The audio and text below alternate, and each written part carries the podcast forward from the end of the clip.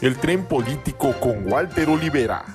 Dependientes o parásitos. Es un tema bastante complejo, pero resulta aún más alarmante que cuando se aproximan las elecciones más grandes de la historia del país 23.365 cargos de elección popular y es justo ahí cuando el coordinador de Morena en el Senado, Ricardo Monreal, se saque de la manga, sí, así nomás, su intención de ley que regule no únicamente el uso, sino también la concesión de las redes sociales. Preocupación ante lo que consideramos una clara obsesión y dependencia del Estado por controlar lo que escuchamos, vemos, leemos, consultamos, pensamos y hasta lo que decimos de ellos, y así finalmente sepultar las muy pocas libertades que quedan, la de expresión, por ejemplo. ¡Hey! Ejemplos tan vigentes que de verdad están de miedo, como es el caso de Cuba, China, Rusia, Corea del Norte, países donde el Estado es el que filtra, administra, censura y bloquea los contenidos digitales.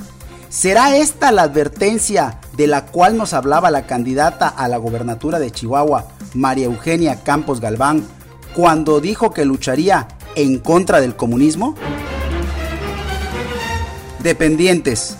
Me refiero a los usuarios que descargaron Telegram y finalmente tuvieron que regresar a WhatsApp. La razón es que la mayoría de los planes y recargas de tiempo aire de compañías telefónicas no incluyen el uso gratuito de Telegram pero sí de WhatsApp, tanto alardeo para terminar en lo mismo.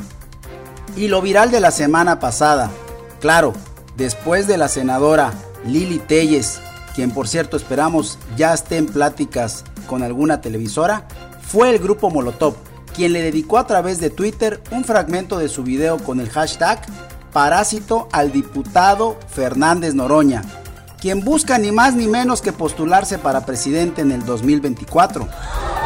Pero al parecer el grupo Molotov estaba bastante inspirado y hasta dedicaron un hashtag más con una canción muy popular y censurada en 1993 al grupo selecto que es X por México. Pero volvamos a Noroña. Sigue causando gran polémica y no por su labor legislativa, sino por la dependencia que tiene por insultar a otros funcionarios, Tal fue el caso en esta ocasión de la diputada Adriana Dávila. Y la realidad es que en México hoy ya no necesitamos más dependientes, ni mucho menos más parásitos.